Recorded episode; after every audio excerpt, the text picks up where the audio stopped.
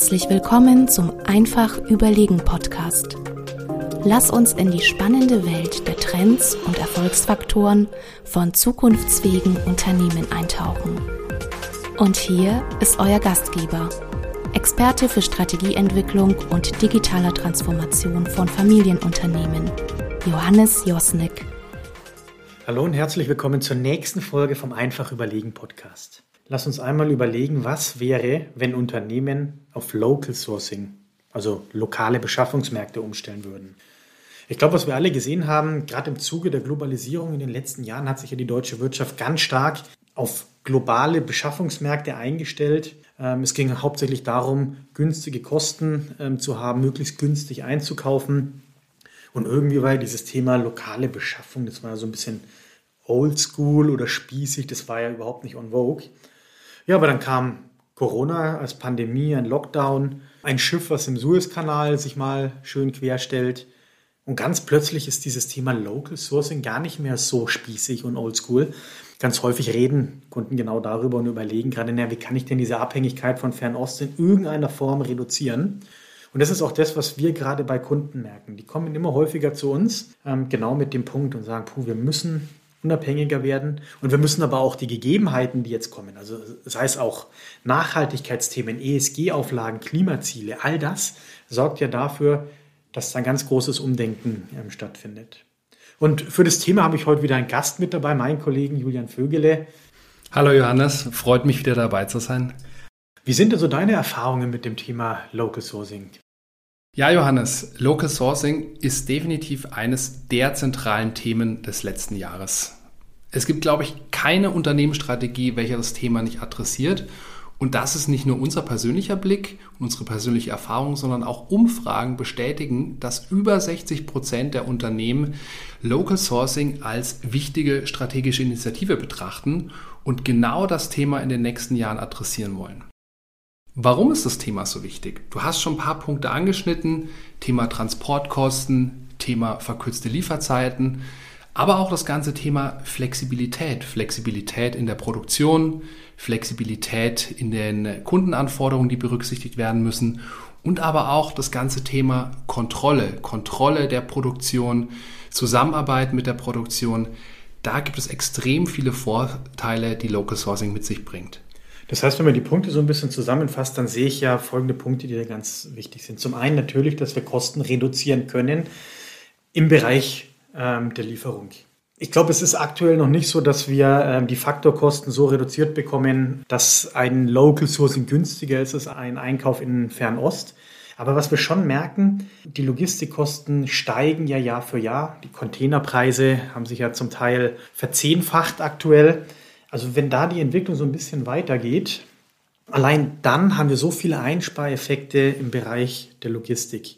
Auch wird es natürlich einfacher. Also wenn wir jetzt mal in die Lockdown-Phasen denken, es wird ja immer schwieriger, Ware auch schnell hierher zu bekommen und es wird immer komplexer für Unternehmen, das zu, zu handhaben. Und ich finde, ein wichtiger Punkt bei ähm, den Lieferkostenreduzierungen, ähm, die wir haben, ist ja auch, dass man mal einen Schritt weiter denkt. Und zwar, es geht ja auch darum, wenn wir kürzere Lieferzeiten haben, kürzere Logistikphasen haben und es leichter für uns ist, die Ware von den Fabriken zu den Kunden zu bekommen, ja, dann reduzieren sich ja auch gegebenenfalls Strafzahlungen, die wir haben, weil wir für spät liefern müssen oder weil wir Umsatzverluste haben. Hat da gerade jetzt ein Kunde, das war ganz spannend, der musste Raclette-Geräte liefern. Naja, die kamen halt leider nicht zu Weihnachten, sondern die kamen halt leider Anfang Januar. Hm, schlecht. Die hatten natürlich jetzt erstmal ein Problem. Die Geräte liegen jetzt brav auf Lager und warten darauf, irgendwie im nächsten Jahr verkauft zu werden. Wäre das anders gewesen, wenn man regional gekauft hätte? Vielleicht. Die Chance wäre größer gewesen, pünktlicher auszuliefern. Also man sieht, das ist schon ein ganz, ganz wichtiger Punkt. Und ein zweiter Punkt, den ich ja ganz wichtig finde, den hast du auch gerade angesprochen, ist das Thema Nachhaltigkeit und Schonung der Umwelt. Also wenn wir es einfach schaffen, die Wege kürzer werden zu lassen, dann reduzieren wir natürlich auch Emissionen und auch den Energieverbrauch. Es ist aber so, dass ähm, nicht nur die kürzeren Lieferwege ähm, auch nachhaltig für die Umwelt sind, sondern die schaffen eben auch Vertrauen beim Verbraucher. Also es gibt dem Verbraucher ja auch ein gutes Gefühl, wenn man weiß, ah, die Ware, die kommt ja irgendwie hier aus der Nähe, die kommt nicht äh, mit dem Flugzeug, mit dem Schiff, ist bei Obst und Gemüse zum Beispiel völlig unreif geerntet, äh, bis sie mal bei uns ist, sondern wird vielleicht auf spanischen Plantagen in irgendeiner Form geerntet und ist dann viel schneller bei uns. Also es gibt ja ein gutes Image oder Made in der EU ist ja auch so ein Siegel, was uns hilft. Und das ist ja auch ganz wichtig, wenn wir ähm, Richtung ESG-Auflagen schauen. Die können dadurch natürlich auch leichter erfüllt werden. Johannes, ich möchte noch einen Punkt platzieren, der mir besonders wichtig ist. Ich gucke ja mal so ein bisschen aus der Vertriebsperspektive auf das Thema. Und jetzt denkt man im ersten Moment, lokale Beschaffungsmärkte ist ein reines Beschaffungsthema. Aber das ist nicht bis ganz zu Ende gedacht. Gerade das Thema Flexibilität spielt da eine wichtige Rolle. Wenn wir auf die Kundenanforderungen gucken, haben wir ja festgestellt in den letzten Jahren, dass sich diese konstant, kontinuierlich verändern und wir auf diese veränderten Kundenanforderungen auch reagieren müssen. Heißt im Endeffekt, wenn wir lokale Beschaffungsmärkte haben, sind wir auch deutlich schneller in der Produktentwicklung, in der Abstimmung mit der Produktion, aber vor allem auch in Änderungen in der Produktion. Und das hat dann auch am Ende wieder einen positiven Effekt auf unsere Kunden, auf unsere Vertriebsaktivitäten. Insofern ist für mich immer auch wichtig, diese Brücke zum Vertrieb zu schlagen, wenn wir über lokale Beschaffungsmärkte reden. Ja, also wenn man das so hört, klingt es ja irgendwie für mich, als würde jetzt Local Sourcing all unsere Probleme lösen, die wir aktuell haben. Ja, aber leider ist es nicht so. Ganz so einfach ist das Thema natürlich nicht. Ähm, denn schlicht und ergreifend, es fehlen in ganz vielen Branchen einfach noch die nötigen Kompetenzen, um lokal beschaffen zu können. Aber auch schlicht und ergreifend gibt es zum Teil überhaupt keine Produktionsstätten, um das Ganze zu tun.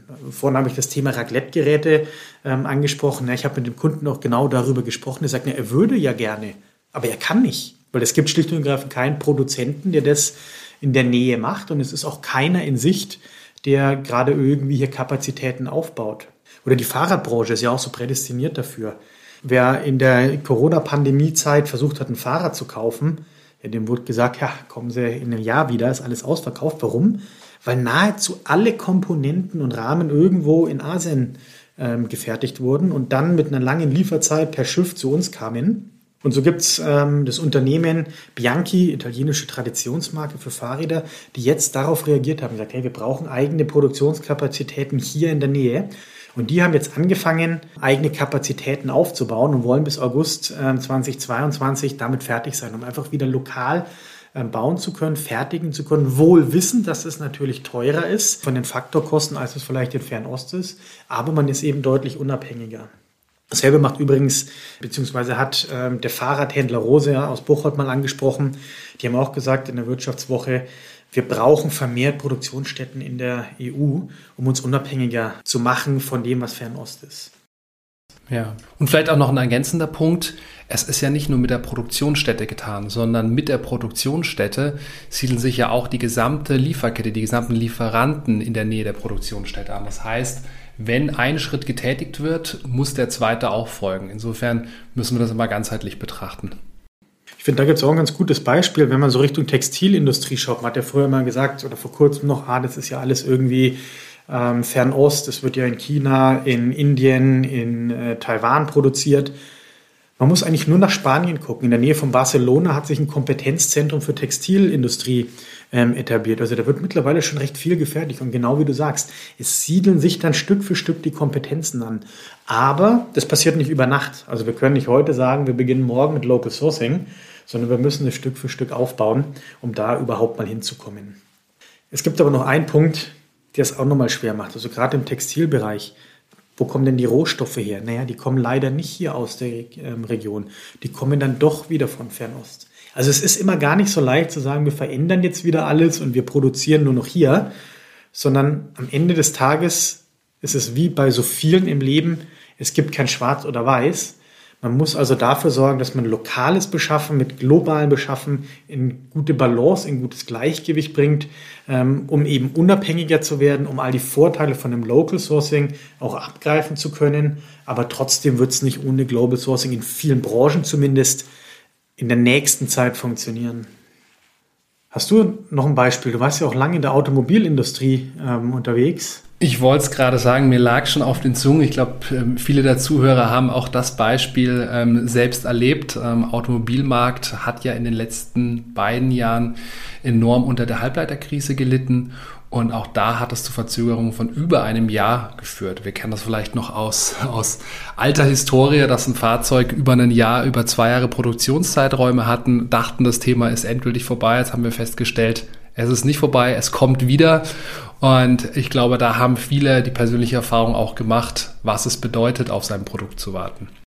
Ja, da erzählst du was. Ich habe tatsächlich, die Anekdote muss ich noch erzählen, jetzt ein Auto bestellt gehabt, es hätte im März kommen sollen. Jetzt ruft mich der Händler an, ja, es wird nicht März, sondern es wird Januar. Und zwar nicht Januar äh, in diesem Jahr, sondern Januar 2023. Ähm, also man sieht genau, was es bedeutet, wenn man eben so eine Abhängigkeit geschaffen hat und nicht die Möglichkeiten hat, ähm, lokal ähm, Themen nachzubestellen. Aber auch das Beispiel zeigt, es ist eben nicht so einfach. Man kann nicht über Nacht sagen, naja, dann fertige ich die halt irgendwo anders oder ich suche mir andere Lieferanten, sondern das bedarf Zeit, das bedarf wirklich einen längeren Prozess, ähm, auch von der ganzen Industrie, die an so ein Thema rangeht. Vielleicht da jetzt mal als Fazit, was heißt das jetzt für ein Familienunternehmen? Für mich ist es auch hier wieder kein Schwarz oder Weiß. Man kann also nicht sagen, versuch alles hierher zu holen, nur noch lokal zu beschaffen, sondern schau ganz genau, was sind deine individuellen Ansprüche, die du brauchst, was sind die Marktgegebenheiten, ähm, die du hast und wie ist auch deine Unternehmensstrategie. Also ist für dich Flexibilität, Individualität, sind das wichtigere Facetten oder geht es um Massenproduktion? Je nachdem, was du da hast, ist wichtig für deine Beschaffungsstrategie. Und natürlich, und das ist meine ganz persönliche Meinung, soll es einen deutlich stärkeren Fokus auf das Thema Local Sourcing geben es war schon eine Trenderscheinung in den letzten Jahren, dass man alles outgesourced hat ähm, nach Fernost, möglichst weit, ähm, möglichst billige Produktionskosten.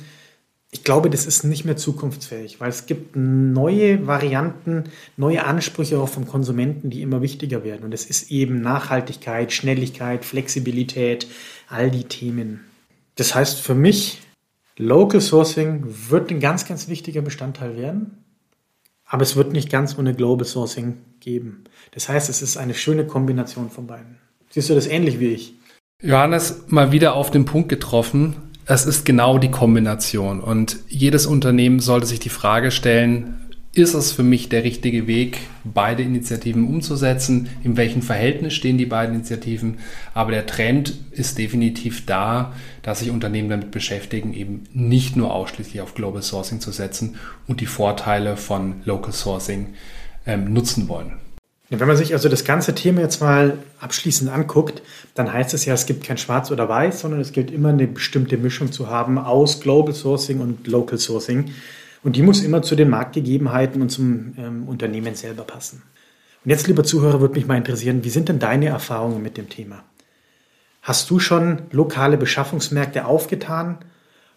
Sourst du schon local oder bist du noch global unterwegs? Oder wie ist da deine Beschaffungsstrategie? Schreib mir doch deine Erfahrungen an josnik.weismann.de. Und unter einfachüberlegen.de kannst du den One-Pager zu dieser Folge runterladen. Da findest du alles Wichtige noch einmal aggregiert zusammengefasst. Und wenn dir die Folge gefallen hat, dann gib uns doch eine gute Bewertung. Da würden wir uns riesig freuen drüber. In dem Sinne, bis zum nächsten Mal.